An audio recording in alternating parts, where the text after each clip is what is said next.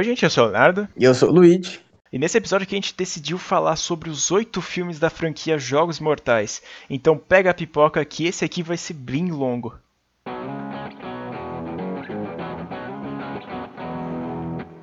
Lançado em 2004, o grande sucesso de James Wan e Lee Fuanel, que tiveram uma ideia e até lançaram um curta com o mesmo nome, que é Sol Zero, né, que é o Jogos Mortais Zero, que conta a história praticamente idêntica à da Amanda, do primeiro filme, que ele tem a armadilha de urso, tem todas essas coisas que tem no YouTube, então vale a pena vocês assistirem. E o primeiro filme fez um grande sucesso, mesmo com uma, uma localidade, um tempo reduzido né, que eles tinham para gravar. Eles fizeram um grande sucesso e, e bem merecido, na verdade. Realmente, porque a franquia Jogos Mortais, você pode até dizer que ela mudou um pouco o mercado, porque na época, do, no começo dos anos 2000, é, os filmes de terror, além de que eles estavam em baixa, não tinha gore, né, nos filmes. E foi a partir de Jogos Mortais que os filmes começaram a ficar muito mais violentos. Realmente, essa parte é muito, vamos dizer assim, é positiva, né? Que teve mais filme gore, só que às vezes é bem negativa porque teve mais filme gore. E muitos filmes gore são praticamente só isso e não apresenta nada de novo. Bem diferente dessa parte aqui dos Jogos Mortais, que eles apresentaram uma história que é muito bacana e apenas de ter uma localidade que é a parte do banheiro e as outras cenas de, dos detetives, eu acho que é um negócio muito revolucionador até. Muito mesmo. E desde sempre a franquia ela se manteve com as armadilhas e a parte do, dos detetives, né? Que eu acho pessoalmente a parte mais fraca do, da franquia toda.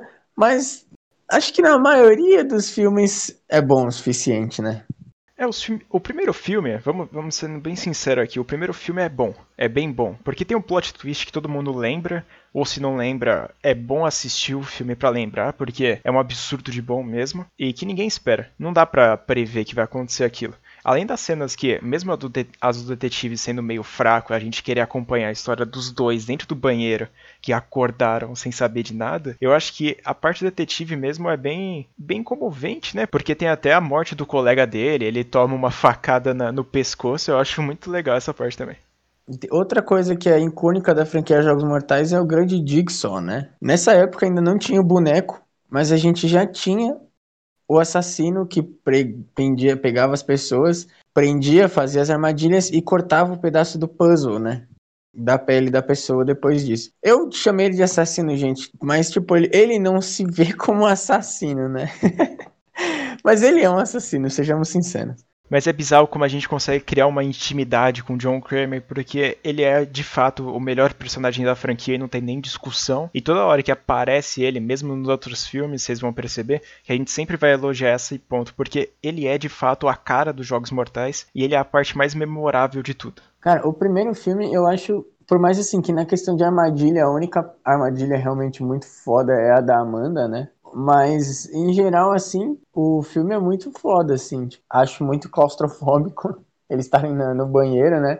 E você vê o quanto eles, tipo, tão desesperados por não saber o que tá acontecendo, né? E até a parte policial, ele, eles realmente estão levando, né, a, a, investigação de uma forma correta e estão indo pra frente, né? Tem aquela outra detetive muito foda, o primeiro filme é de fato, eu acho que o mais memorável e que a gente tem que bater bastante palma, porque a gente não tá acostumado a ver toda essa parte de armadilhas no cinema, a não ser as outras, né? Como teve o, depois o Albergue, que é praticamente só agora e não apresenta nada de novo. Mas os Jogos Mortais, com o Lifoanel atuando e na parte de trás também da câmera, eu acho que ele manda muito bem e é um ponto positivo assim do filme, junto com James Wan. Com certeza, como a gente já falou tanto no canal quanto no podcast, é a maior dupla do terror atual. O primeiro filme não tem muito mistério, é revelado somente no fim que ele teve envolvimento do John Kramer, que é o cara que estava deitado no chão o tempo todo. Então a gente já sabe que não tem muito o que acrescentar. É um filme simples, que poderia ter finalizado no primeiro filme, só que eles decidiram alongar um pouco a franquia, dando abertura bastante aos Jogos Mortais 2.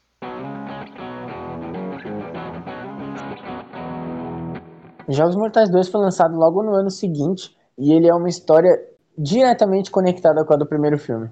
O filme tem bastante é, diferenças, né? Que além de ser apenas uma localidade no primeiro filme, nesse segundo aqui eles estiveram fazendo dentro de uma casa cheia de armadilhas e coisas que as pessoas iriam se ferrar lá dentro. Ah, em vez de duas pessoas só, eles Foi a primeira vez que eles colocaram um grupo de pessoas, né? E nesse, nessa época, ainda a pessoa que era uma bosta, ela que sofria as consequências, né? Porque no resto da franquia eles colocavam a pessoa que era uma bosta para tentar salvar outras pessoas aleatórias, né? Mas esse aqui ainda é um ponto forte na franquia para mim. Eu acho a inclusão da Amanda, ela leva bem o, o plot para frente, né? Eu acho muito da hora. E a parte policial, ela ainda, por mais que aqui eu já comece a ficar meio puto, porque o cara tá claramente abusando o poder com o John Kramer, né? Mas ainda, tipo, os outros policiais, inclusive a detetive foda, eles ainda estão conseguindo levar a investigação do caso para frente, né? É, um dos pontos que eu acho que começa a decair, na minha opinião, é o 2 já. Porque a inclusão da Amanda, tudo bem, no primeiro filme que ela é, é que conta da armadilha de urso invertido e tudo, mas quando ela coloca, logo no segundo filme, ela de novo, dentro da casa, passando por os perrengues, tendo chance, várias chances, aliás, de morrer, e quase morreu no fim do filme também, para depois ser revelado que ela já sabia o que, que já estava acontecendo, ela estava participando do jogo, não faz o menor sentido, porque ela estaria correndo um risco meio que desnecessário. É, nisso faz sentido. A franquia ela gosta dos plot twists, né, bastante, porque todo filme tem um plot twist. Ah, eu acho que a Amanda, tipo, assim, se você não sabe, né, que ela que ela sabe, se você vê ela só como tipo, uma sobrevivente lá, ela toma é, decisões inteligentes, né? Mas realmente, como se você soube, sabendo né, o resto da história, é uma merda.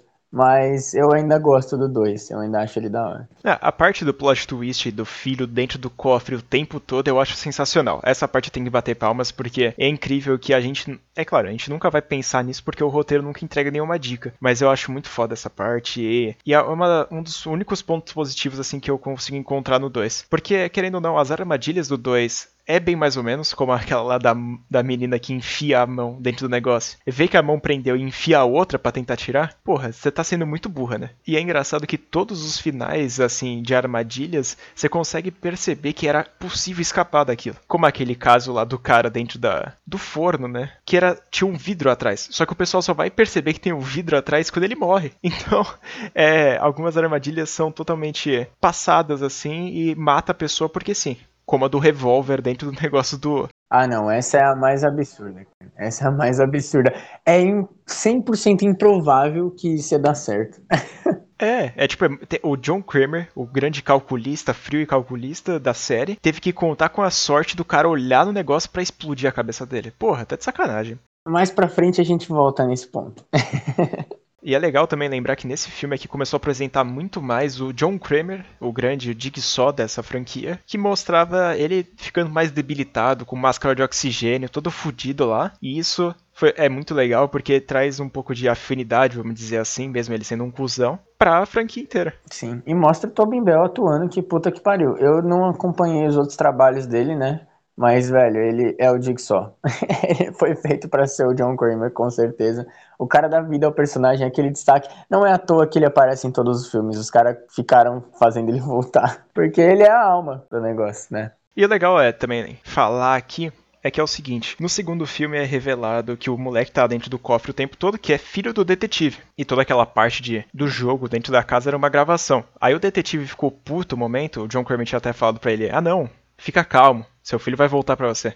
Só que aí o detetive ficou puto, falou pro John Kramer ir com ele até a casa, só que na casa não tava tendo nada. Então ele foi surpreendido pelo porco, né? Que é uma das fantasias que a gente vai ver aí nos Jogos Mortais, que é revelado depois que é a Amanda. E esse cara, o detetive, ele fica preso lá nessa casa. Na sala original, né? Na sala original.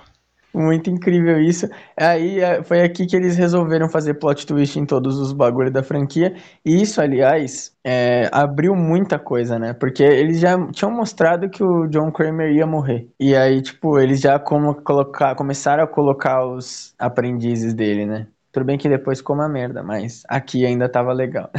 Mesmo não sendo um dos melhores filmes da franquia, esse filme é que ele consegue até ter um, um, restinho assim de jogos mortais que eu gosto, mas de resto eu não consigo me encontrar muito nesse filme. O filme teve uma grande aprovação da crítica, das pessoas que assistiram, então eles decidiram lançar logo no ano seguinte Jogos Mortais 3.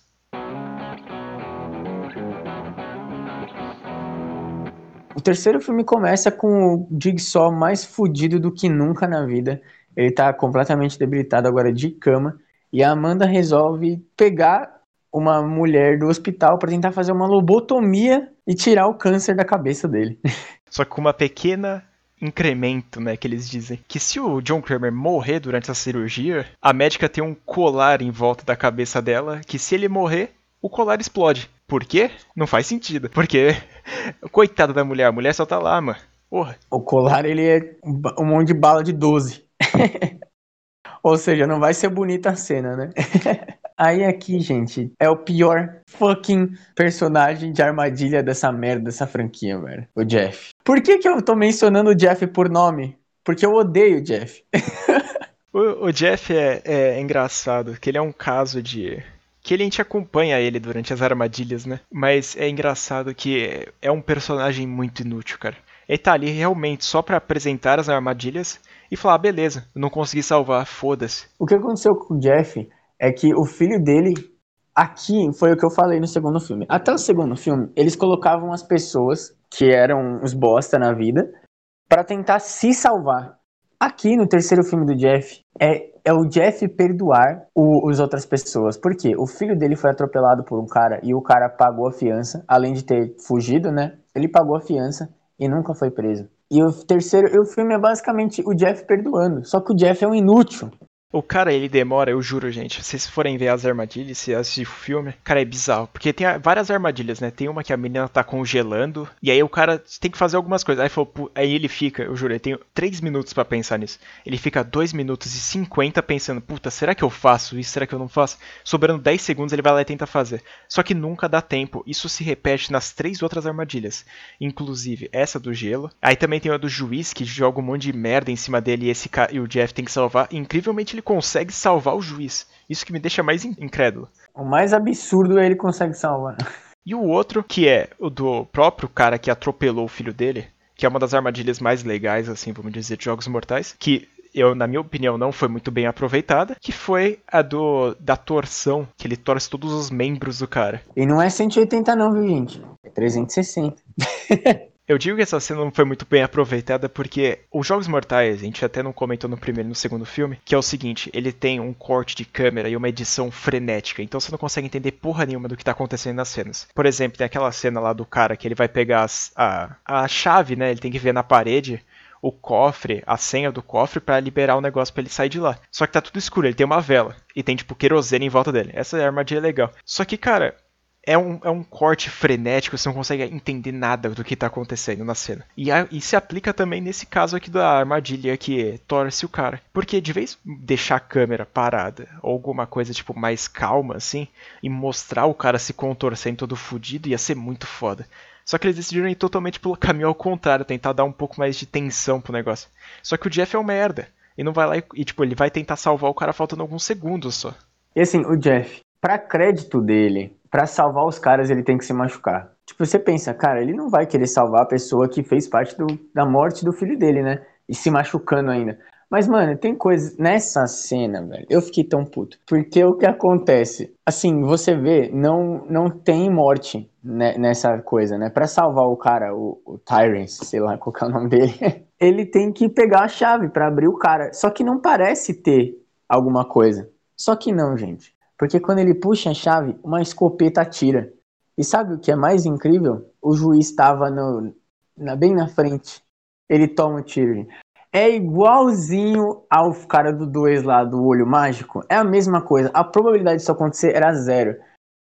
Porque assim, o Jeff, ele pegou e ele saiu fora para abrir pro cara não morrer. E o juizão tava parado lá e tomou o um tiro na cara. Tipo, mano, se o Jeff não tivesse salvado o juiz, ele não teria matado ninguém, sabe?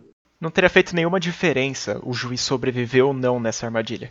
Porque bizarro, o Jeff, ele tá vendo uma porra de uma escopeta apontada, ele vai pegar a chave. É claro que vai atirar essa merda. Só que quando ele puxa a chave, ele não avisa pro juiz que tá na frente da arma. Isso que me deixa mais nervoso. É um personagem que ele tá lá só pra mostrar mesmo. Ah, gente, a gente também esqueceu de comentar que a detetive foda, que eu falei tanto no primeiro e no segundo filme, ela morre no terceiro. E sabe como ela morre? Ela consegue fugir da armadilha, só que a armadilha é impossível de escapar. Ela derrete a mão dela, quase em ácido, para pegar a chave, e quando ela abre, a armadilha não sai dela. E aí é uma cena muito foda, porque ela parece um anjo morrendo, né? Que ela arranca a costela dela.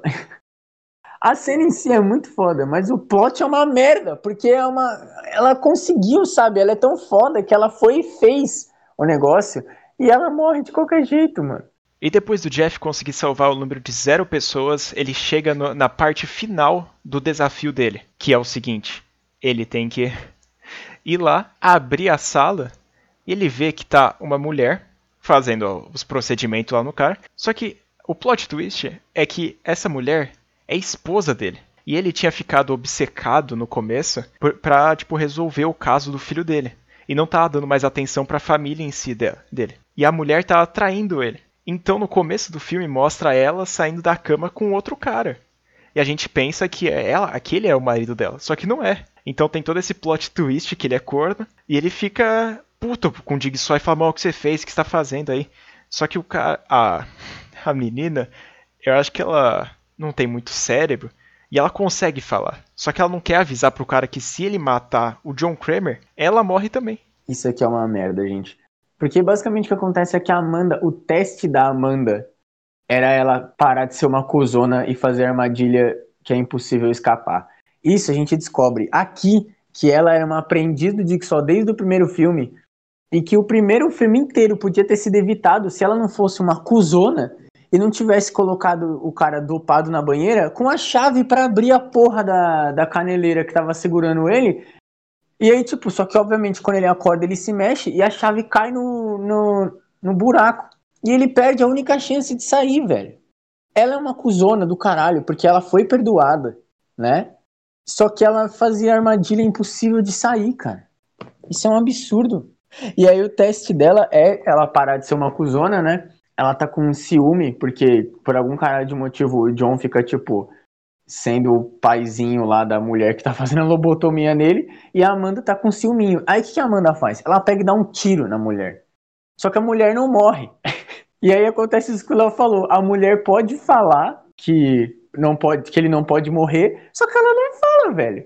E lembrando que nesse meio tempo, a depois da, da Amanda atirar na, na médica, o Jeff aparece e dá um tiro na Amanda. E aí ele vai lá e quer matar o Jigsaw. Aí ele pega uma, uma serra, olha o nome, pega uma serra e vai lá e dá no pescoço do Jigsaw e mata ele. Só que a esposa dele explode. Meu Deus do céu, velho. Ah, e a gente esqueceu também de mencionar que nesse filme, como o pessoal da cidade, os detetives, não estão conseguindo fazer nada e estão morrendo barra sumindo, o FBI foi contatado. E aí o plot twist desse filme é basicamente do FBI. E aí no final desse filme, eles encontram a sala onde eles estavam, mano. Só que já deu toda a merda. Na verdade, eles matam o Jeff, né? Eles matam o Jeff nesse meio caminho. É incrível, cara. Porque esse filme aqui é basicamente de nada e o Dig só sendo uma lenda, um, um mestre, entendeu? Porque não é possível que um cara ele, ele fez um teste pro Jeff, pra médica, pra Amanda junto, né? Porque a, ele queria que a Amanda se fudesse também. Então, cara, esse maluco, ele não é um engenheiro. Ele é tipo, mano, o Einstein ó, juntado com o Gandhi. Eu não sei quem esse cara é. não, ele é Deus, ele é Deus, velho. Pode falar que ele é Deus, porque o cara, ele, ele é muito stonks. E isso, gente, ele não se considera um assassino, tá bom? Vamos lembrar desse bem, bem disso. Ele é um cuzão do caralho que ele fala que ele não é assassino porque ele dá uma chance de redenção, como se ele fosse Deus realmente, velho. Ele é tipo Kira, só que tunado no mil. É, é, é, a gente até esqueceu de comentar também, hoje tá difícil, né? É que tem jogos mortais, acontece tanta coisa que a gente vai esquecer. Que o, o John Kramer ele ganha uma motivação para tá fazendo o que ele tá fazendo a cada filme. Então, a cada momento que você vai passando, já teve acidente de carro que ele tentou se matar, já teve o câncer que tava atingindo ele, ele falou, puta, foda-se, vou começar a fazer isso aí. Cara, daqui a pouco vai começar a surgir tanto motivo, tanta coisa que gente, eu nem lembro mais, na real. Tem que o bebê dele morreu. Cara, que aí eles já botam a Jill Tucker na história, que é o pior personagem da história do cinema. Mas vamos segurar lá. Agora esse momento é especial para Jogos Mortais 4. Jogos Mortais 4, que foi lançado um ano depois do 3, que é, foi, acabou sendo um grande marco da franquia. Ela basicamente foi 2000, a década de 2000 inteira foi Jogos Mortais. Nesses Jogos Mortais aqui a gente vai acompanhar a história de um policial que ele acorda dentro de uma banheira e recebe aquela grande fitinha, né, para falar o que tá acontecendo com ele. E é revelado que como esse policial ele tenta ajudar todo mundo e o Dig só fala, mano, não, você não precisa ajudar todo mundo. Você, se você não fizer o negócio, a pessoa consegue se salvar. Só que o policial é meio burro. Ele passa o filme inteiro acreditando que ele consegue salvar todo mundo ainda. E o Dig só bota em prática essa teoria e faz ele de trouxa. Pois é. E nesse filme aqui, gente, já mostra o quanto o John Kramer não é um cara legal. Né? Eu acho que assim, já tava meio óbvio. Só que aqui, total, totalmente a teoria de que ele não é um assassino, um bosta, ela se quebrada aqui. Porque ele, mano, além dele pegar o policial que é suave, tá bom, gente? O cara é uma pessoa do bem, ele é um policial correto ele pega um cara normal e aí ele bota umas pessoas aleatórias no jogo. Tudo bem que as pessoas que ele bota no jogo são os cuzão do caralho, né? Tem o gordo estuprador lá e tal. Mas, tipo, ele coloca. E aí ele faz o jogo ao contrário, mano. Tipo, ele é um puta de um cuzão, velho.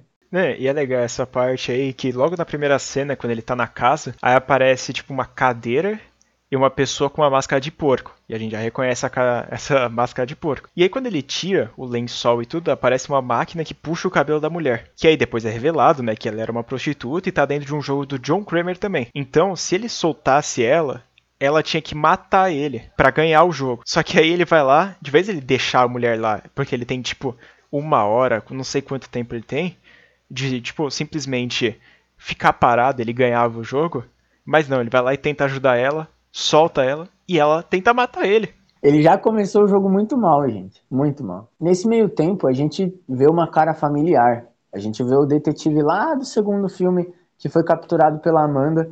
Ele tá com um novo personagem, né? O Hoffman, que, tava, que é meio que a cabeça da, do FBI nessa parte da história. Eles estão os dois presos e parece que eles estão em outro jogo. Ele tá numa cabe numa plataforma lá escorregando. E tem um outro cara que tá observando eles. Só que o cara não faz nada. Mais um personagem inútil pra história de Jogos Mortais. E essa parte do gelo que o, que o detetive logo do segundo filme tá em cima, é muito legal que ela vai derretendo e ele começa a ficar sem, sem apoio. E ele vai ficar enforcado. E do lado tem o detetive Hoffman, que ele tá numa cadeira e tem água.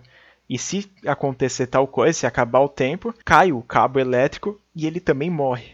Aí a gente volta pro detetive policial bonzinho otário. Agora ele encontra um casal que tá preso com umas estacas, sei lá que como que eu posso dizer isso. Só que o que acontece? Eles estão unidos, né? Na, na vida e na morte. Basicamente, eles não podem tirar. Ela, na verdade, a mulher, não pode tirar nenhuma estaca, porque se ela tirar, ela tá numa artéria mortal do cara, né? Então, se ela se mexer, o cara morre. Só que ela nem hesita, gente. Ela vai e arranca. Logo do coração. essas armadilhas. É que, é, como você disse, né, cara? É bizarro porque não envolve mais o cara, o principal do jogo que tá ali. Envolve somente a pessoa que tá se fudendo ali. E o detetive que poderia estar tá tranquilaço ali, só, só tomando um coquinho na praia. Porque, gente, basicamente era mais um momento de que se ele não fizesse nada, ele podia salvar a pessoa. Só que nessa hora nem dá tempo, gente. Nem dá tempo. Porque ela, a mulher já matou o cara. então, assim, tipo, tá ligado? O que, que, vai acontecer? Ela já, já. Aí ele vai, chama, né, reforço para salvar ela. Aí já é uma, uma amostra de que o Dig só tá falhando nesse jogo, porque ele nem teve tempo, tá ligado? De chegar no lugar para salvar alguém. Nesse quarto filme eu acho muito foda que a cena inicial, como a gente disse que eles gostam de fazer gore, eles sabem fazer gore. Isso que é o diferencial do cinema. Quando eles vão fazer a primeira cena do filme é sobre a autópsia do próprio John Kramer, que é, vai lá, o detetive Hoffman tá participando dessa parte aí, e isso que é engraçado, né? Que é revelado que no terceiro filme, quando o John Kramer ia morrer, ele pegou uma mini fitinha, colocou com cera de vela, engoliu o tamanho de uma fita. E aí para depois na autópsia eles verem lá e falam, caramba, achamos uma fita, vamos ouvir. Aí é o John Kramer falando, mandando as real pros caras. Mas enfim, aí a gente volta pro policial. Agora ele encontra um cara que depois é revelado que ele era um estuprador. E acho que até de menor, né? Ele é um bosta, ele é um pedófilo, ele é um arrombado. Ele merecia morrer. Mas agora o Dick só faz o policial colocar o cara na armadilha. Mano, sério. Cada vez mais o John Kramer, ele enterrou um buraco para ele mesmo. Porque, gente, isso não é, ele não tá dando chance. Ele tá fazendo um bom policial ser cúmplice do jogo dele e poder ser cúmplice de uma morte, né? Porque agora ele realmente aponta a arma pro cara e fala: "Entra aí, amarra seu braço e você vai tentar fugir da armadilha aí, velho".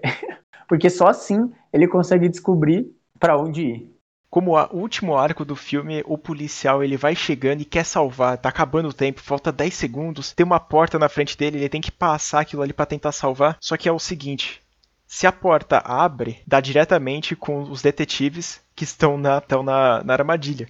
Só que se a porta abrir, os dois morrem. E aí, nessa tentativa de parar o, o, policial de abrir a porta, o próprio detetive do segundo filme, com uma arma, atira na direção da porta e atinge o policial que tava correndo. Só que o policial vai lá e abre a porta. E aí acontece o seguinte: dois blocos de gelo enorme explode a cabeça do policial do segundo filme.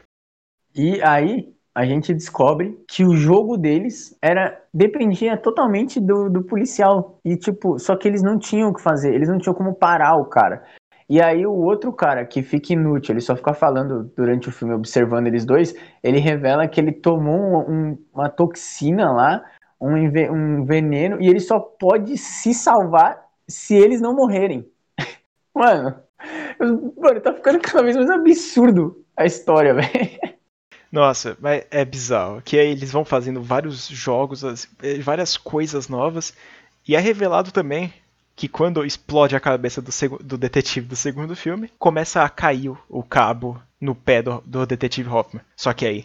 Tarará, tarará, tarará, acontece o grande plot twist. Na real, o detetive Hoffman era o grande dig só desse filme aqui. Ele não morreu por causa do cabo, né? Porque não tava nada conectado, ele não, não ia morrer mesmo. E ele era o mandante desse jogo.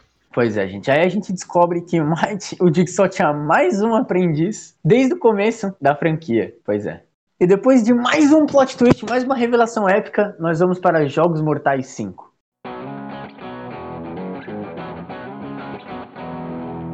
que falar de Jogos Mortais 5 sem passar raiva, cara? Eu acho que esse aqui é com certeza, na minha opinião, o pior filme da franquia inteira. Que eles investem praticamente em duas partes que é a história de detetive ruim e a história de jogos dentro de uma casa com vários participantes. No quinto filme, mais uma vez, eles colocam a parte de armadilha da história. São várias pessoas, não é só uma.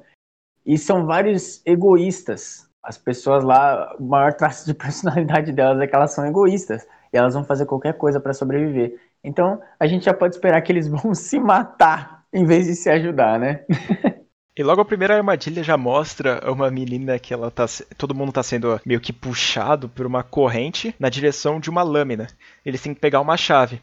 Só que essa mesma chave que está na frente de cada um deles consegue abrir o cadeado dos outros. Só que o pessoal que já, como o Luigi disse, são egoístas, eles não dividem a chave. Eles pegam a chave e só abrem o deles, sobrando uma menina que não consegue pegar a chave e é decapitada. Sim, porque basicamente eles vão uma vez cada um, só que aí o tempo tá acabando, eles ficam desesperados. Aí fica a mina e um cara tentando correr para pegar a chave, o cara passa um cabo na perna dela, aí ela cai, é, aí ele consegue se libertar e ela é puxada e decapitada com um efeito 3D quase digno de Dia dos Namorados Macabros.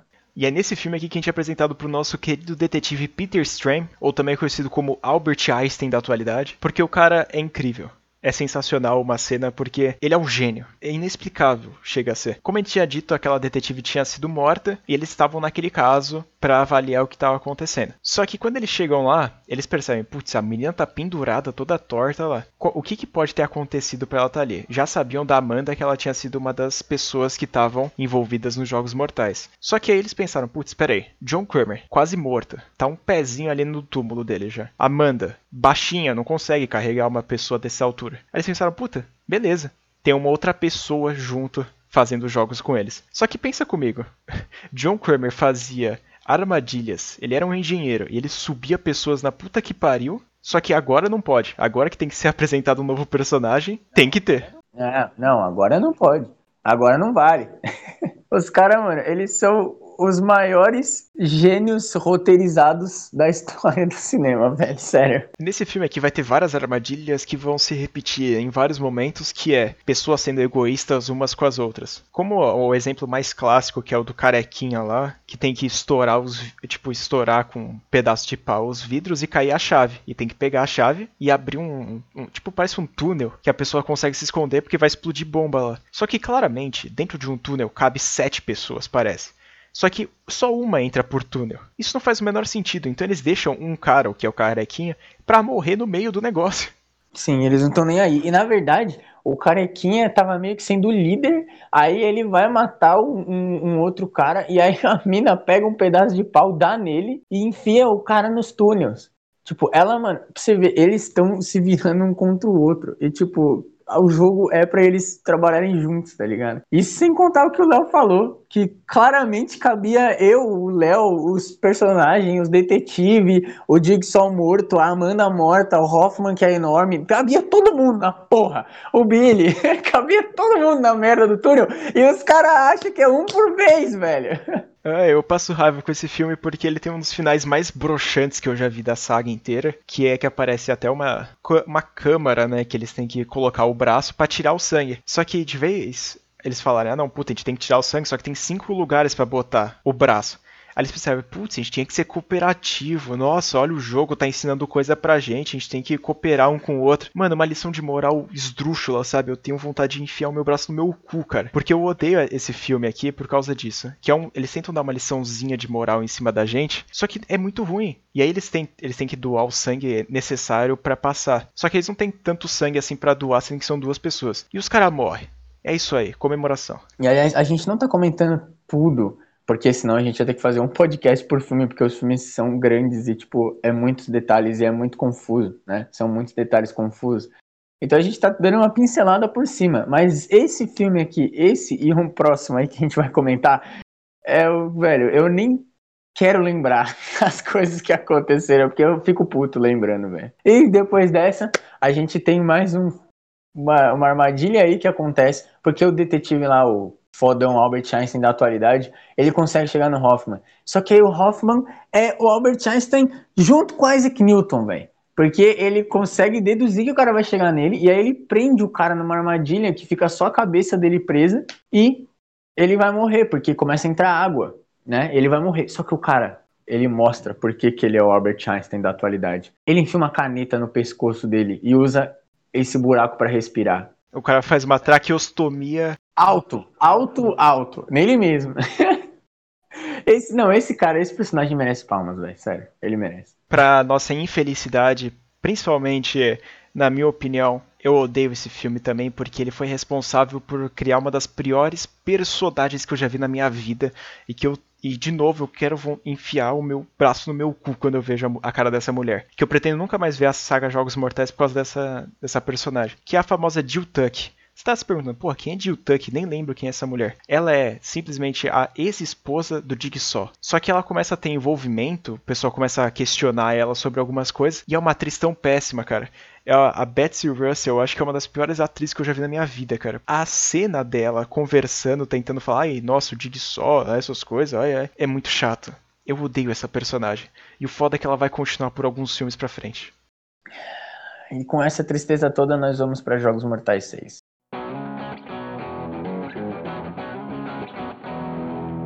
Jogos Mortais 6 foi uma grande surpresa por, por, minha parte, porque eu pensei que, pô, depois do 5 só vai vir pior, né? Só que não. O sexto filme eu acho ele até mais legalzinho porque ele conta a história de um cara que ele é responsável por dar seguro de saúde para as pessoas. E nos Estados Unidos, vocês devem saber que tem todo esse esquema de negócio de saúde, que eles vão lá e escolhem a dedo quem vai praticamente viver e quem vai morrer. E essa é uma das coisas que o Digsaw tenta aproveitar bastante e faz um jogo exatamente com esse cara. Aí a gente vai um pouquinho para a parte dos policiais, que nesse ponto todo mundo tá basicamente esfregando na cara do Hoffman que eles sabem que ele é o Jigsaw. Eles mandam tanta shade, gente, para eles. Os caras ficam mandando indireta. Isso aqui é direta, tá ligado? Eles estão, tipo, zoando ele, falando basicamente, a gente sabe que você é o Jigsaw. E o outro cara lá, o Peter, ele tá vivo. Ele conseguiu a a, a, cirurgia que ele fez lá na hora deu certo, ele tá vivo, só que ele só não consegue falar. E aí ele, aí ele mostra por que, que ele é o melhor detetive da história da humanidade, porque vai se fuder, mano. Ele sai do, ele foge do hospital e ele consegue comer, ele deduz de vez que é o Hoffman, né? Quer dizer, não deduz, todo mundo sabia. E ele começa a ir atrás do Hoffman, todo debilitado, cagado, e ele tipo tá, mano, sabe, indo bem. Ele tá, tipo, descobrindo as coisas que o Hoffman tá fazendo. Ele tá botando ele no, na parede e falando: Você tá fudido, rapaz, você tá fudido. E eu acho que as armadilhas desse filme aqui são surpreendentes também, porque ela não, ela não consiste em somente. Ah, você tem que tentar salvar essa pessoa, você, tenta, você tem que salvar todo mundo. É basicamente o seguinte: você tem que escolher entre quem morre e quem vive. Isso que é legal nesse filme porque você não dá a opção de salvar todo mundo e deixa na conta do protagonista para tentar ver se ele vai conseguir ou não. Só deixa lá e fala, olha, você vai ter que salvar um, o outro vai morrer. Não tem outra escolha. E aí mostra o quanto o cara é um bosta, né? Porque ele, na hora do vamos ver que ele tá realmente sendo responsável pela morte das pessoas, ele não é tão, tipo, é, sério e instantâneo quanto quando ele é lá no escritório dele, bonitinho, negando o pedido ajuda financeira para os outros. Não, agora ele tá com a mão na massa, ele fica com o peso da humanidade, né? Porque a gente vê, tipo, que uma das grandes coisas da, da empresa dele é que eles não davam dinheiro pra gente velha, porque gente velha não vai, não vai viver muito, né? Só que aí eles colocam um cara novinho que não tem filho, que não tem nada, só trabalha, e uma velhinha que trabalha para ele, só que ela tem filho. E aí o cara fica com o peso na consciência, né? Que ele vai matar uma mãe. E aí, como é que faz agora? Eu acho que até uma das mais marcantes é aquela lá da, daquele negocinho de girar de parque, que eu acho muito louco, que tem a 12 que vai mirar nos caras, e ele tem que escolher duas pessoas que vivem e as outras quatro que morrem. Então ele tem que botar a mão lá no lugar, e aí desce, tipo, meio que um parafuso estourando a mão dele. E ele só tem. Ele só consegue fazer isso duas vezes. E ele escolhe duas meninas lá para salvar. Pois é, e de novo, né? Tipo, uma mina, ela finge que tá grávida. E, e você vê que uma humanidade também das pessoas é uma bosta nessa série. Todo mundo é um pedaço de lixo. Não que, que na vida real não seja, né? Mas, tipo, todo mundo é aqui. Porque quando a mina fala que tá grávida, os outros caras, tipo, falam que ela tá mentindo e ficam tentando usar o psicológico no cara, como se a situação já não fosse uma merda.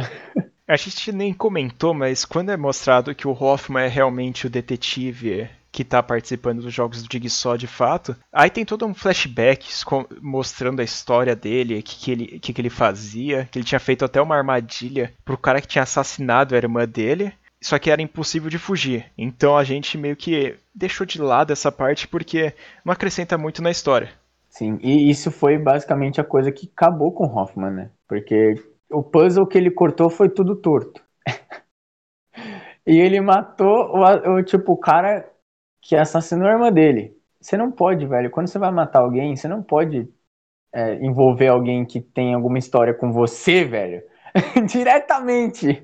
É, realmente essa parte do, do Hoffman, toda a história assim de início que acontece no quinto, é estranha e não vale muito a pena a gente comentar, porque é a mesma coisa que aconteceu com a Amanda. E que vai acontecer bastante ainda nessa saga. Bom, e aí a gente, lá no começo do filme, quando a gente tá, conhece as armadilhas, a gente é apresentado por uma mãe e um filho, né? E aí a gente imagina o quê? Que é a esposa e o filho do cara lá, dono da empresa. Só que aí, gente, vem o plot twist, né? Pra variar, da série. A musiquinha. Parará. Eu vou fazendo fundinho. Assim. Parará. E, gente, o que acontece basicamente é que a gente descobre que esse cara, na verdade, essas pessoas, elas não eram filhas, né? E esposa do cara. Não, ela era, na verdade, de um outro cara que logo depois que John Kramer pediu ajuda financeira para esse cara e foi negado, esse cara ele negou para um outro maluco e esse cara morreu, gente, né? E o que aconteceu? e o que aconteceu? Esse cara morreu e aí era o filho e a esposa desse cara, porque na verdade o maluco ele depois mostra que a irmã dele também tá presa, né, numa gaiola na frente dele. E aí tem uma alavanca na gaiola do, da família do cara que morreu. E tá lá escrito é, yes or no, né? E aí a gente descobre que isso é o último teste. É eles perdoarem o cara que matou a pessoa que eles mais amavam no mundo. E aí a gente. Aí o Roderick, Devon Bostic, meu Roderick, Roderick de todo mundo, ele fala: Você matou meu pai, seu pau no cu, e pá! Um bete alavanca e mata o cara, e foda-se. Matar seria um elogio. O que, que esses ácidos da seringa que desce faz é um absurdo, porque simplesmente o cara cortado no meio com ácido. O cara vira uma massa de pão. e aí, para fechar o plot policial, o Hoffman que tava fugindo e tentando é, fingir que pro FBI que o Peter era, na verdade, o aprendiz do Jigsaw, ele consegue encurralar o Peter. E aí ele, cara, ai, velho, sério, pararam, pararam de novo. Porque o que acontece? Mostra que o cara tá numa caixa de vidro e aí você pensa, ah, o cara vai morrer sufocado, ou não sei o que. Só que não, gente. Porque a armadilha que ele faz é que a parede do lugar que eles estão vai fechar, né? Porque o Hoffman tenta jogar o Peter dentro, entre aspas, né? Ele deixa o Peter, tipo, ele finge que vai jogar ele lá dentro, na armadilha. Aí o cara joga ele lá dentro, e aí o Hoffman aperta a fita e mostra na verdade, que a sala vai fechar e quem tá dentro da caixa vai morrer. E aí o cara vira panqueca. Inacreditável. Os caras seguraram esse cara por mais um filme para matar ele de vez em outra na armadilha. Não, de um jeito patético ainda. Só que nesse meio tempo aí, gente, para variar, um monte de policial morre, intoxicado e sei lá, porque eles toda vez que eles tentam chegar no lugar do jogo tem uma armadilha e todo mundo morre. E é isso, foda-se. E esse filme aqui ainda tem uma das cenas mais legais, assim, de início, de introdução do, do filme, que é a cena de uma mulher e de um cara obeso que eles têm que cortar pedaços do corpo para colocar numa balança. E quem tiver mais peso dentro da balança vai lá e vive. E que cria uma cena muito tensa porque a menina tem que arrancar o próprio braço, enquanto o cara ele vai arrancando meio que uns bifes da, da barriga dele. E para finalizar o filme do sexto, a gente tem a grande Jill Tuck, que ela vai lá e tem uma caixa que o Dig só tinha falado que era para ela entregar pro Hoffman. Só que aí o Hoffman tá lá dentro daquela sala observando, né, a cena da seringa. E a Jutuck entra lá e fala: "Ah, então essa coisa aqui". Só que ela vai lá e coloca, é, tipo ele, do, ele ela dopa ele e coloca a armadilha de urso invertida no Hoffman. E aí você fala: "Puta, será que ele vai morrer? O que que tá acontecendo?". Mas aí ela vai lá e sai andando e ela fala: Repito, a Jill Tuck, ela fala a frase game over, que as, ela assumiu o negócio de Jigsaw. A minha vontade desse, nessa parte do filme era simplesmente desistir, cara. Tudo bem que era o final do filme já, mas tava difícil porque você vê uma cena que o Jigsaw fazia, que dava uma repercussão, arrepiava, sabe? E a Jill Tuck fazer uma parte dessa, dá vontade de morrer, cara. Só que aí é revelado logo no finalzinho, assim, que o Hoffman ele vai lá, enfia a, a máscara dentro de um negócio da porta e quando ela abre, não estoura a cabeça dele. Então ele consegue fugir realmente da armadilha. Finalmente nós vimos a armadilha invertida de urso funcionar e ela não funcionou. Filme 7, eu não vou nem introduzir porque. Jogos Mortais 3D, o final.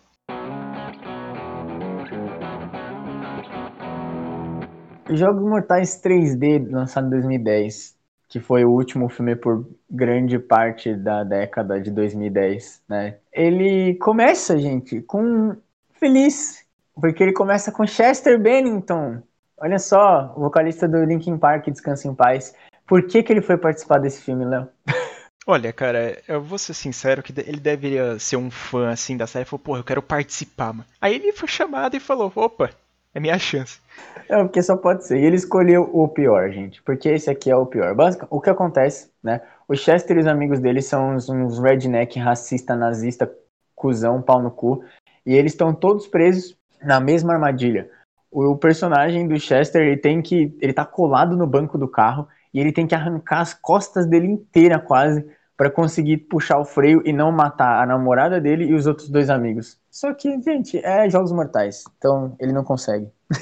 O filme conta a história de Bob Dagan, que é também conhecido como o cara que sobreviveu a um dos jogos do Jigsaw e foi lá e escreveu vários livros e descrevia a armadilha dele, que ele tinha que prender gancho no mamilo dele para levantar, um monte de coisa bizarra assim. Só que realmente ele não participou desse desafio do Jigsaw. Então ele é escolhido para participar disso. Além disso, ele participa de algumas reuniões para tentar conversar com as pessoas que já passaram por isso realmente, de fato, a não ser ele, né? A tentar, tipo, a dar uma, uma ajuda psicológica. E aparece até a menina do. Que ela tem que cortar lá o braço, ela aparece lá sem o braço, aparece várias coisas dos outros filmes antigos. Inclusive, nessa cena aparece o grande Dr. Lawrence, que é o cara do primeiro filme que ele conseguiu escapar, né? Ele cortando o próprio pé. Então, aparece ele lá com um sorriso meio que maquiavélico, né? Falando meio estranho. Mas aí acaba essa parte e ele aparece dentro do jogo. O plot policial desse filme aqui, gente, ele é o pior fucking. Vai tomar no cu. O detetive que tá tomando conta, ele é um bosta. Aliás, o ator, ele fez algum outro filme de terror, mas nem vale a pena lembrar aqui também. mas eles estão protegendo a Jill, gente. Por quê? Porque o Hoffman tá caçando a Jill, né? E aí, eles estão protegendo ela, só que, mano, ele fica interrogando a Jill.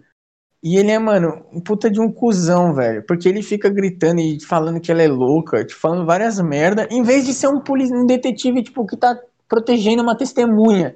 E além de ser um dos personagens mais burros que eu já vi, o grande detetive Gibson, ele é atuado por um cara muito ruim, como o Lid falou. E, cara, tem uma interação entre ele e a Jill Tuck é bizarro. Eu acho que dá até uma cena de comédia, cara, porque não é possível que a gente tá assistindo uma coisa dessas com eles dois.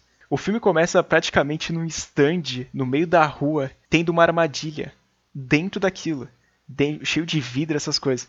E aí tem uma escolha que é um trisal, só que um tá, tipo, o cara não sabia que o amigo dele tava pegando a, a mina dele e o outro também não sabia. Aí ficou nessa.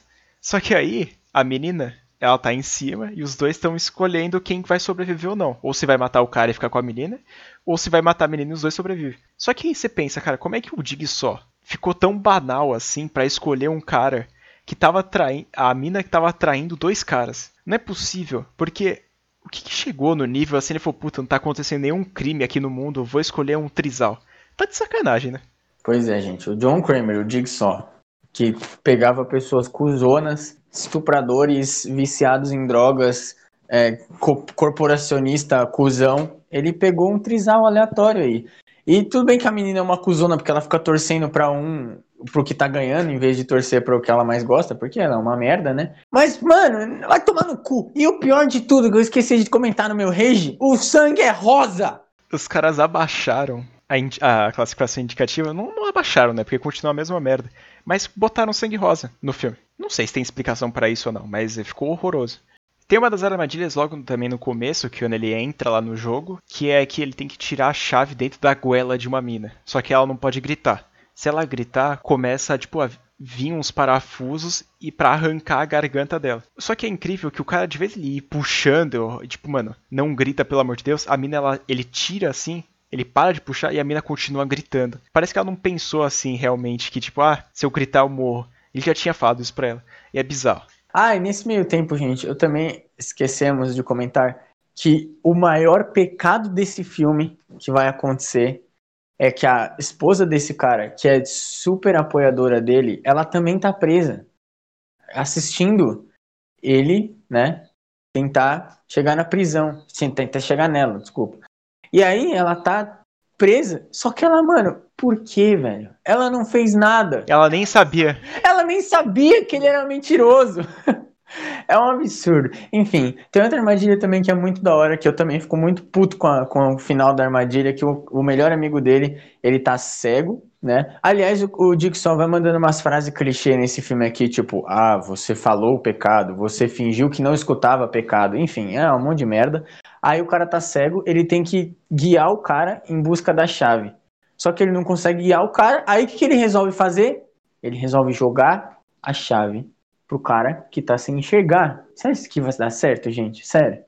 Enfim, o cara não consegue pegar a chave e ele é enforcado. É, tá bom.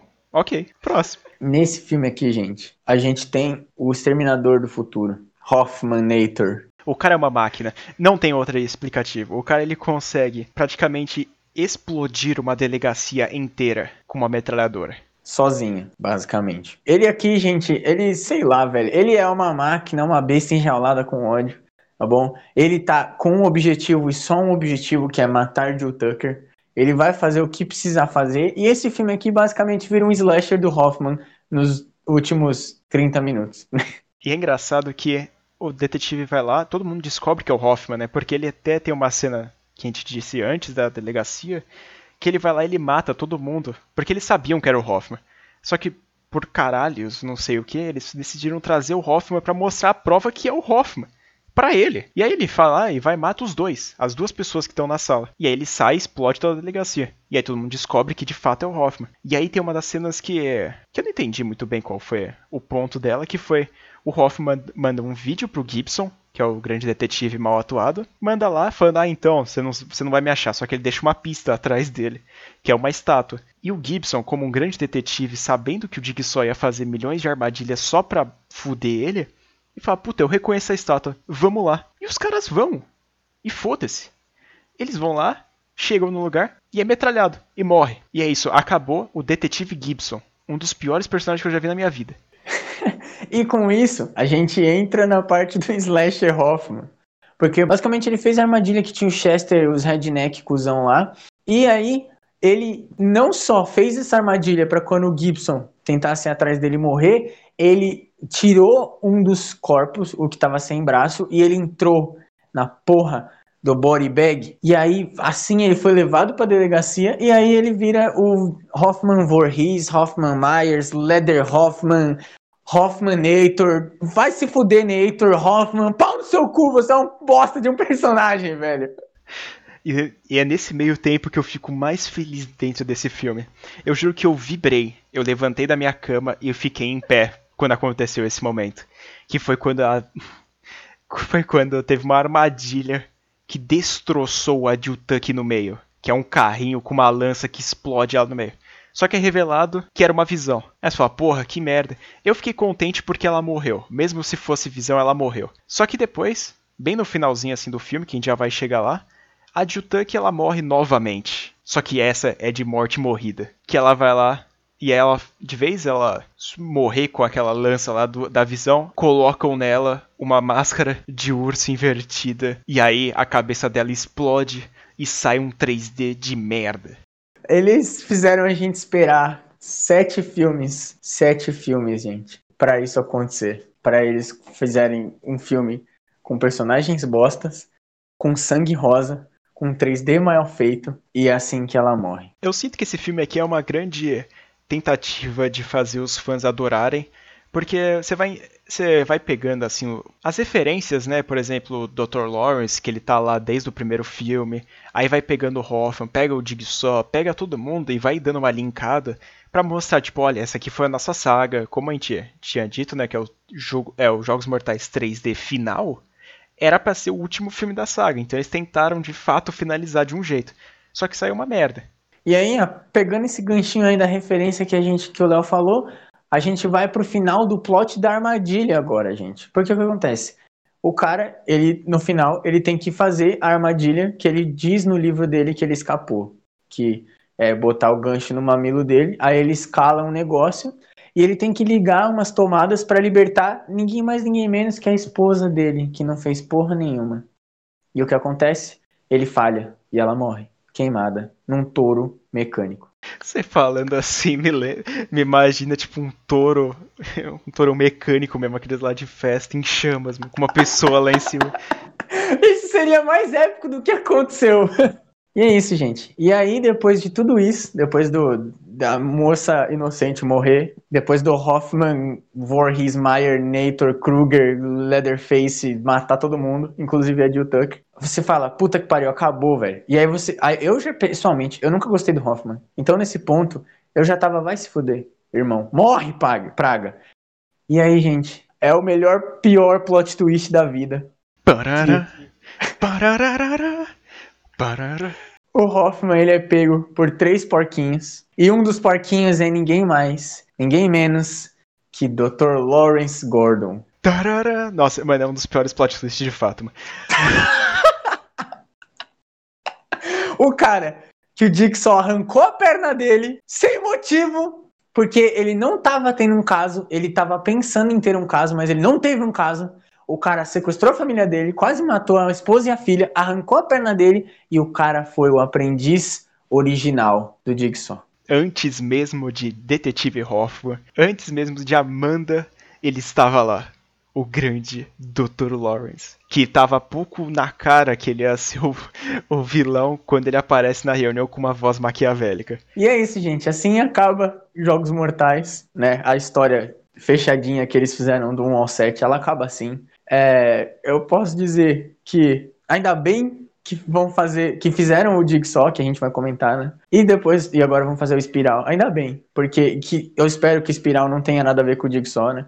Mas ainda bem que eles largaram essa porra dessa história merda, que eles acabaram do jeito que começou uma bosta. Mentira, não começou uma bosta, mas terminou uma bosta. Mas ainda bem que eles acabaram e não voltaram para essa história. E vai se fuder, são os piores cinco. Eu não vou falar sete, porque o 1 um e o 2 eu acho até legal. E o 3 não, mas tipo, para mim ainda vale porque tem o John Kramer vivo e atuando e com razão, porque a partir do 4 é uma merda. Mesmo tipo ele, as, os motivos dele são uma bosta. A atuação é foda, o Tobin Bell manda muito, mas os motivos dele, tipo, cada vez menos sentido. E então são quatro filmes que eu podia não ter visto, mas eu vi.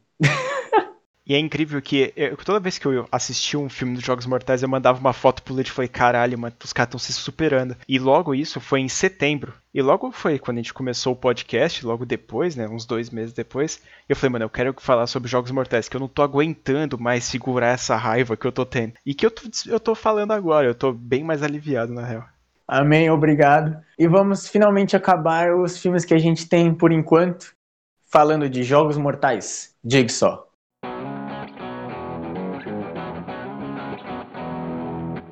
Jigsaw foi um filme lançado em 2017 com uma proposta totalmente diferente, uma direção diferenciada e todas essas coisas, que ainda continuava o link da história do primeiro ao sétimo, só que de um pouco de forma diferente, abandonando totalmente os personagens antigos, tirando, é claro, o John Kramer, e de resto é uma história nova e um pouco mais original que as outras. O plot de armadilha desse filme, ele é talvez um dos mais da horas. É de novo um grupo de pessoas, só que dessa vez elas têm que se, é, de novo, ajudar, mas, tipo, cada uma delas tem uma armadilha diferenciada para ela.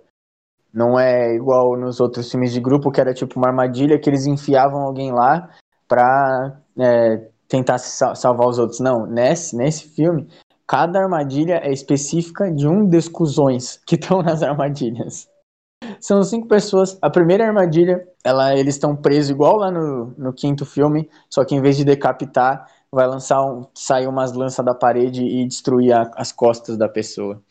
E aí eles estão com uma cabeça de balde. E aí, e aí é demonstrado durante esse período aí que eles estão andando, né? Que é o próprio Billy ele fala, olha gente, tem que fazer um, negócio de sangue, um pacto de sangue, tem que tirar um pouco do sangue e pronto, acabou, finalizado. E aí uma das meninas entende isso, corta tipo o braço, né? E aí sai um pouco de sangue e a serra dela para. E ela tem que ela avisa para todo mundo. Um pessoal mais burro ainda consegue tropeçar, não sei o que acontece, e corta as costas inteiras. Mas infelizmente sobra somente uma pessoa que ela tá desacortada desde o início, tá sendo puxada, e ele acorda e morre na serra que tá girando. Logo no início, ele nem acordou, nem teve chance. E aí depois disso a gente vai pro plot policial, que, cara, eu já esse aqui, ele é, eu gosto dele, mas eu já meio fiquei puto. O plot começa com um cara aleatório fugindo e sendo abordado por policiais. Aí o detetive Moore lá, ele começa tipo meio que negociar com o cara, já mostrando que ele é um detetive sujo, né? E aí, de repente, eles tipo atiram no cara e o cara morre. É. E aí, tipo, é, ele tá com um detonador, né? Alguma coisa assim. E o Halloran, que é o grande detetive B10 com carro rebaixado, não sei o que, ele que fica mais responsável por essa parte do Jigsaw, porque eles começam a perceber que é, tá tendo uma nova onda de assassinatos de Jigsaw. E aí, só que eles ficam, né? O John Kramer está morto.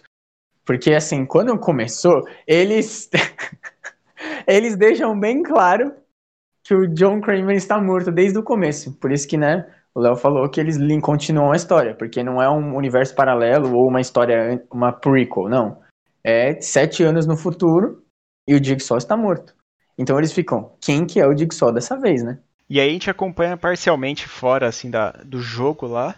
A gente acompanha Eleanor e Logan, que eles são meio que legistas e eles estão cuidando dos casos, né, de, do necrotério ali da, da polícia. E nesse meio tempo eles conseguem achar uma das cabeças de balde, uma das pessoas que morreram lá, eles começam a examinar, a ver que tem, tipo, o DNA do John Kramer. O pessoal fala, mas peraí, o John Kramer morreu, o que tá acontecendo? Aí começa todo mundo tremer e fala, oi, oi. Pois é, gente. He's back from the dead. E aí eles começam a falar, mano, o que tá acontecendo? Eles acham fita, começa a tocar um pendrive, na real. Eles evoluíram. Aí começaram a ouvir um pendrive e fizeram a detecção de voz e realmente era a voz de John Kramer. A gente até não comentou, mas cara, eu acho que Jogos Mortais ele se perdeu muito a partir do terceiro filme, que foi joga o, jo o Jigsaw em qualquer canto do filme, faz uma conexão e foda-se. que acontece? O Jigsaw não é diferente, ele vai lá e tenta fazer essa conexão com um Jigsaw bem antigo assim, mas eu acho acho que é legal porque ele aparece até na, nas cenas, né? Ele aparece em algumas cenas durante o filme. Cara, é, querendo ou não, ele é o, é o principal personagem da franquia e a gente reconhece isso.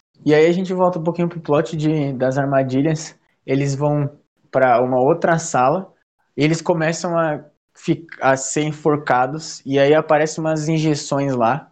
E é uma injeção, um ácido, um, um placebo e um, um curativo, né? Que vai, que vai, tipo, fazer com que eles não morram. E aí a gente vai pro flashback da menina, da loira, whatever lá, que ela era uma, uma viciada em droga, e ela roubou uma senhora e tirou, pegou a bolsa dela, e aí a velha começou a infartar porque ela tinha asma, e aí só que essa moça, ela é tão viciada e tão cuzona, que ela não dá o inalador para ela e a mulher morre, e por isso que ela tá nesse jogo. E aí o negócio dela é que ela tem que se sacrificar pelos outros enfiando a agulha né, tentando saber qual que é. Aí eles têm lá os códigos, né, código, né, eles têm a, o jeito científico das coisas, só que nenhum deles é cientista, né, eles não sabem qual que é. Aí uma mina tem a brilhante ideia de enfiar as três agulhas nela. E foda-se. E eles vão lá, enfiam a mina, começa a derreter, eu juro, a mina derrete e ela morre. E aí depois, logo depois disso, aparece o Billy, o nosso querido fantoche camarada do James Wan, que ele aparece lá andando e fala, olha, vocês têm tal coisa, tem que fazer. Aí eles, eles são puxados e vão para outra sala que tem.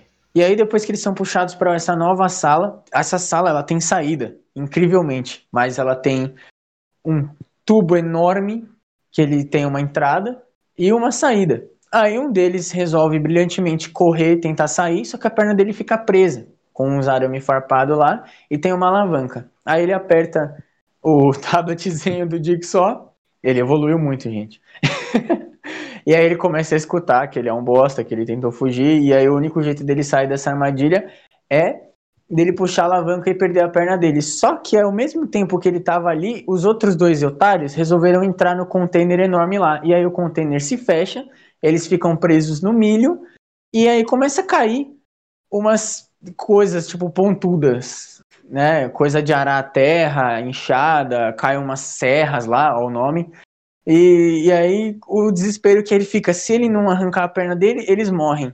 E eles não podem fazer nada. Aí eles começam a gritar pra ele, pra ele se sacrificar, blá, blá, blá, blá, e aí ele vai lá e toma! E que vamos combinar.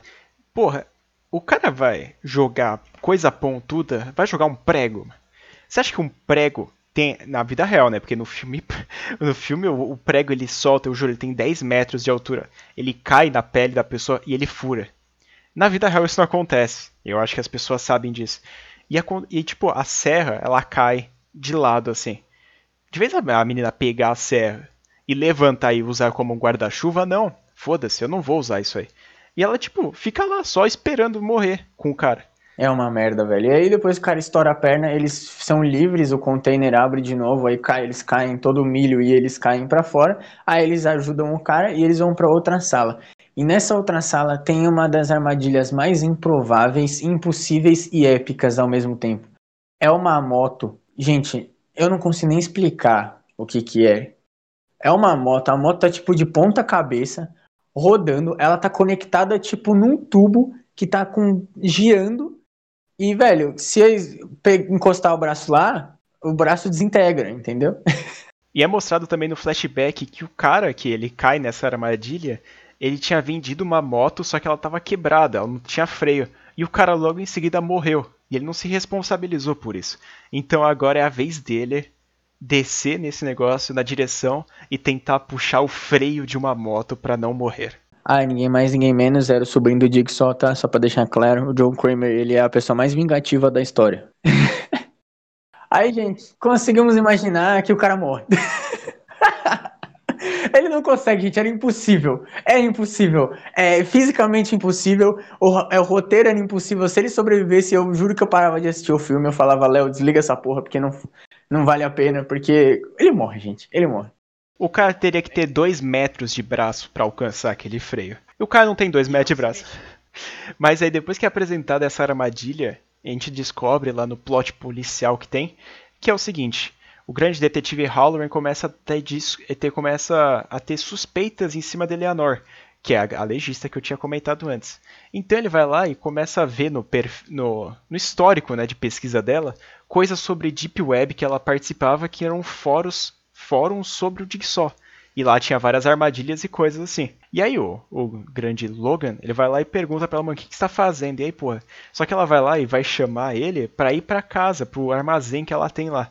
Só que era o armazém dela, tem, tá cheio de armadilha do Jigsaw. Aí você pensa, oh, então beleza, eu acho que ela é suspeita, né? Mas no fim das contas, ela é só uma fã mesmo e tava tendo armadilha. E uma das armadilhas que era, era essa da espiral, né, que tem da moto. Só que eles falam, pô, peraí, a polícia chega lá no local e fala: Porra, peraí, essa armadilha nunca foi usada. E como é que você tem essa armadilha se, se o Jigsaw nunca usou? Ela fala: Não, eu achei um projeto lá. Eu começo a dar umas desculpas esfarrapadas. E aí, ele, ela claramente é a maior suspeita.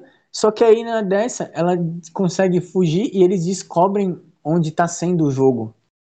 Ela e o Logan.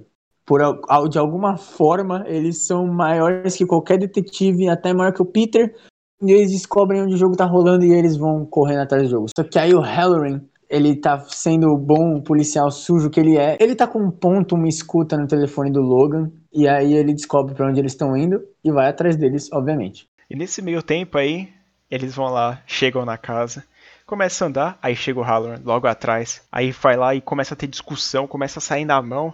E aí o Logan fala, mano, vaza daqui, Eleanor. E ela vaza. Aí só fica os dois lá dentro. E aí o, o, Halloran, ele é surpreendido, ele é apagado. E o Logan também, eles são pegos. Aí a gente volta para o plot, plot da armadilha. Os outros dois que sobraram, a mina escrota e o cara sem perna, eles vão para uma sala e encontram mais uma vez o nosso querido Billy. e ele conta, ele tem uma 12, né? É uma 12 lá. E a chave para a liberdade está aqui, diz o Jigsaw, enquanto ele carrega a 12 com um, é uma 12, gente, aquelas escopetas de dois canhões que o filme não faz sentido, porque esse tipo de arma, obviamente, ele atira, mesmo se tiver só um lado carregado. Só que o Jigsaw, ele deixa entender que é possível a 12 não atirar. Né, foda-se, matemática pra quê?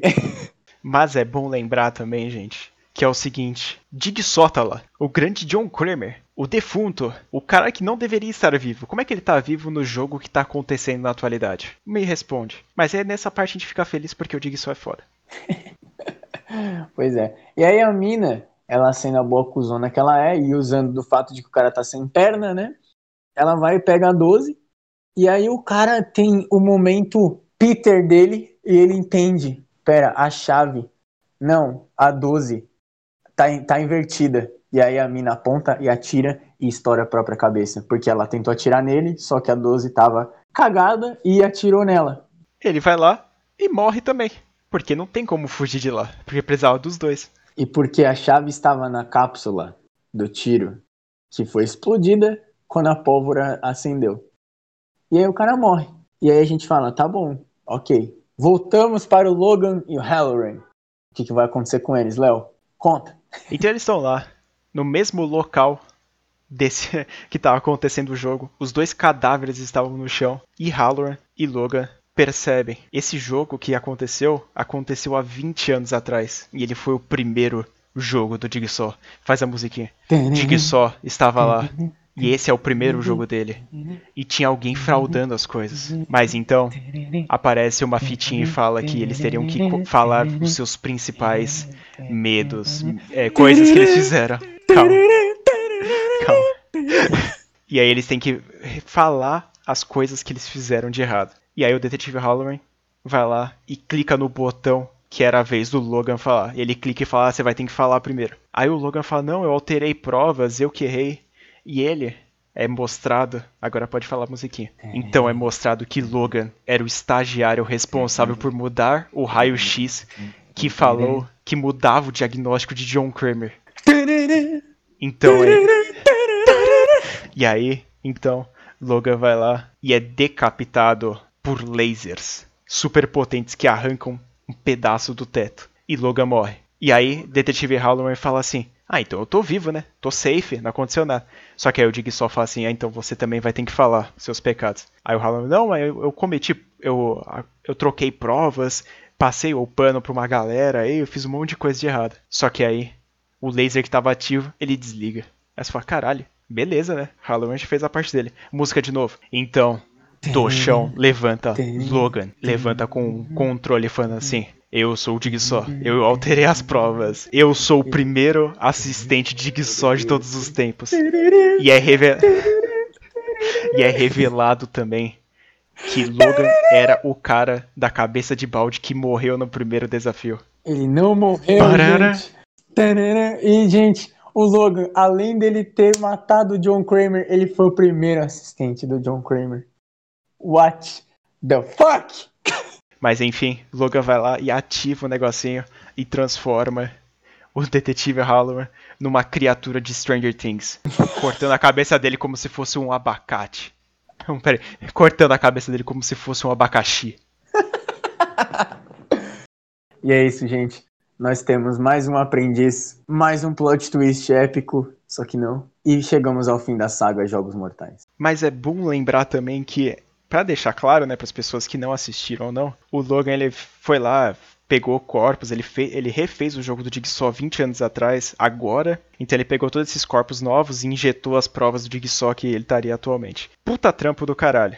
Mas é isso aí. Eu gostei desse filme aqui, deu uma mudada e é sensacional. E esse é o fim da franquia inteira de Jogos Mortais. Ou será que não? Teremos mais um capítulo, gente. Espiral, pode apostar que a gente vai abordar no canal quando sair. E é isso, Léo. Considerações finais de Jogos Mortais, cara. Você quer fazer o top 8? O top 8, puta que pariu. É o seguinte, gente. Eu eu sofri assistindo esses filmes, mas eu tenho um top 8 feito já. Que é o seguinte, o primeiro filme da minha lista top assim é Jogos Mortais, o primeiro de todos. O segundo vem Jogos Mortais Jigsaw, que é um filme que é ele é praticamente um reboot do primeiro filme, mas eu acho que ele consegue se virar ali nos 30. O terceiro filme é Jogos Mortais 6, que é um filme legal, porque tem armadilha bacana e tem uma história bacaninha, tirando o plot policial que é uma bosta. O quarto é Jogos Mortais 2, que eu não gosto do filme, mas beleza. O, o quinto é os Jogos Mortais 3. O, o sexto é os Jogos Mortais 3D. O sétimo é os Jogos Mortais 4. E o último, pra sacramentar a chave de merda que é esse- essa franquia aqui, Jogos Mortais 5. Ai, meu Deus. Eu não vou nem me arriscar. Eu vou fazer o top 3 aqui. Eu acho que pra mim é o 1, o 2 e o Jigsaw. É, eu acho, tipo, por, por, só por ter o, o Kramer, John Kramer sendo o John Kramer nos dois primeiros, e porque o Jigsaw, ele realmente foi um, um ar novo pra franquia, né? Mas por mais que eu não espere que essa história continue, Espiral, por favor, não fode comigo. É, eu não vou fazer o top, mas com certeza o 3D e o 5 são os dois últimos piores, porque vai tomar no cu. Uma hora e meia desperdiçada que não vai voltar na minha vida. É bom lembrar também de que só ele tá, vai ter Samuel L. Jackson e o Chris Rock, que são atores de peso, e eu acho que vai ser um filme legal, cara. Eu estou ansioso, vai lançar no mês de maio, então fica ligado aí que vai ter vídeo no nosso canal. Inclusive, segue a gente no nosso canal, que é o Sem Memória. Pesquisa lá que você vai achar que a gente tá fazendo vários vídeos extra. E é isso, gente. A gente gostaria de finalizar mais um vídeo dessa franquia maravilhosa, vamos dizer assim. A gente durou muito tempo fazendo isso aqui. Então, se você assistiu completo assim, parabéns e muito obrigado, porque você está ajudando muito o canal aqui do que a gente está fazendo. E eu gostaria de agradecer, além de pedir para vocês seguirem todas as nossas redes sociais que estão aqui na descrição do episódio e a do canal, que é o Sem Memória Podcast, que é o do Instagram dele, que a gente sempre vai lançar notícias, coisas sobre o canal, coisas sobre o próprio canal do podcast que a gente vai lançar aqui também. E se você estiver assistindo no YouTube, não se inscreve de se inscrever. E se estiver assistindo em outra plataforma, segue a gente lá também, que vai ser muito bem-vindo. Troquem ideia com a gente, mandem direct, mandem comentários, não tenham medo. Vamos xingar Jogos Mortais juntos. Vamos xingar todos os filmes bosta que a gente já viu na vida aí. E não esquece também do nosso Leatherbox, que a gente sempre está botando as críticas lá, inclusive os Jogos Mortais já devem estar, quando vocês estiverem ouvindo isso, já devem estar lá no site. E vídeo filmes extras, não só de terror, como os filmes que a gente assistiu na vida. Léo, muito obrigado por mais um episódio aí. Muito obrigado vocês por terem ouvido. Eu fui o Luiz. Eu fui o Leonardo. E até o próximo Sem Memória Podcast.